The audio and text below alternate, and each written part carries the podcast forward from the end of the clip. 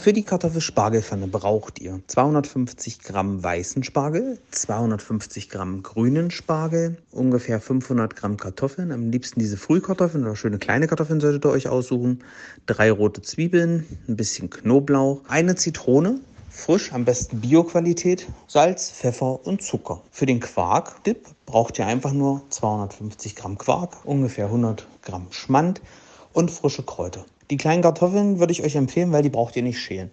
Die haben eine schöne dünne Schale, nur halbieren und dann ganz einfach auf ein Backblech geben. Dann dazu den Spargel. Entweder schneidet ihr den grünen Spargel in kleine Stücken oder halbiert ihn einfach nur, je nachdem wie ihr es mögt.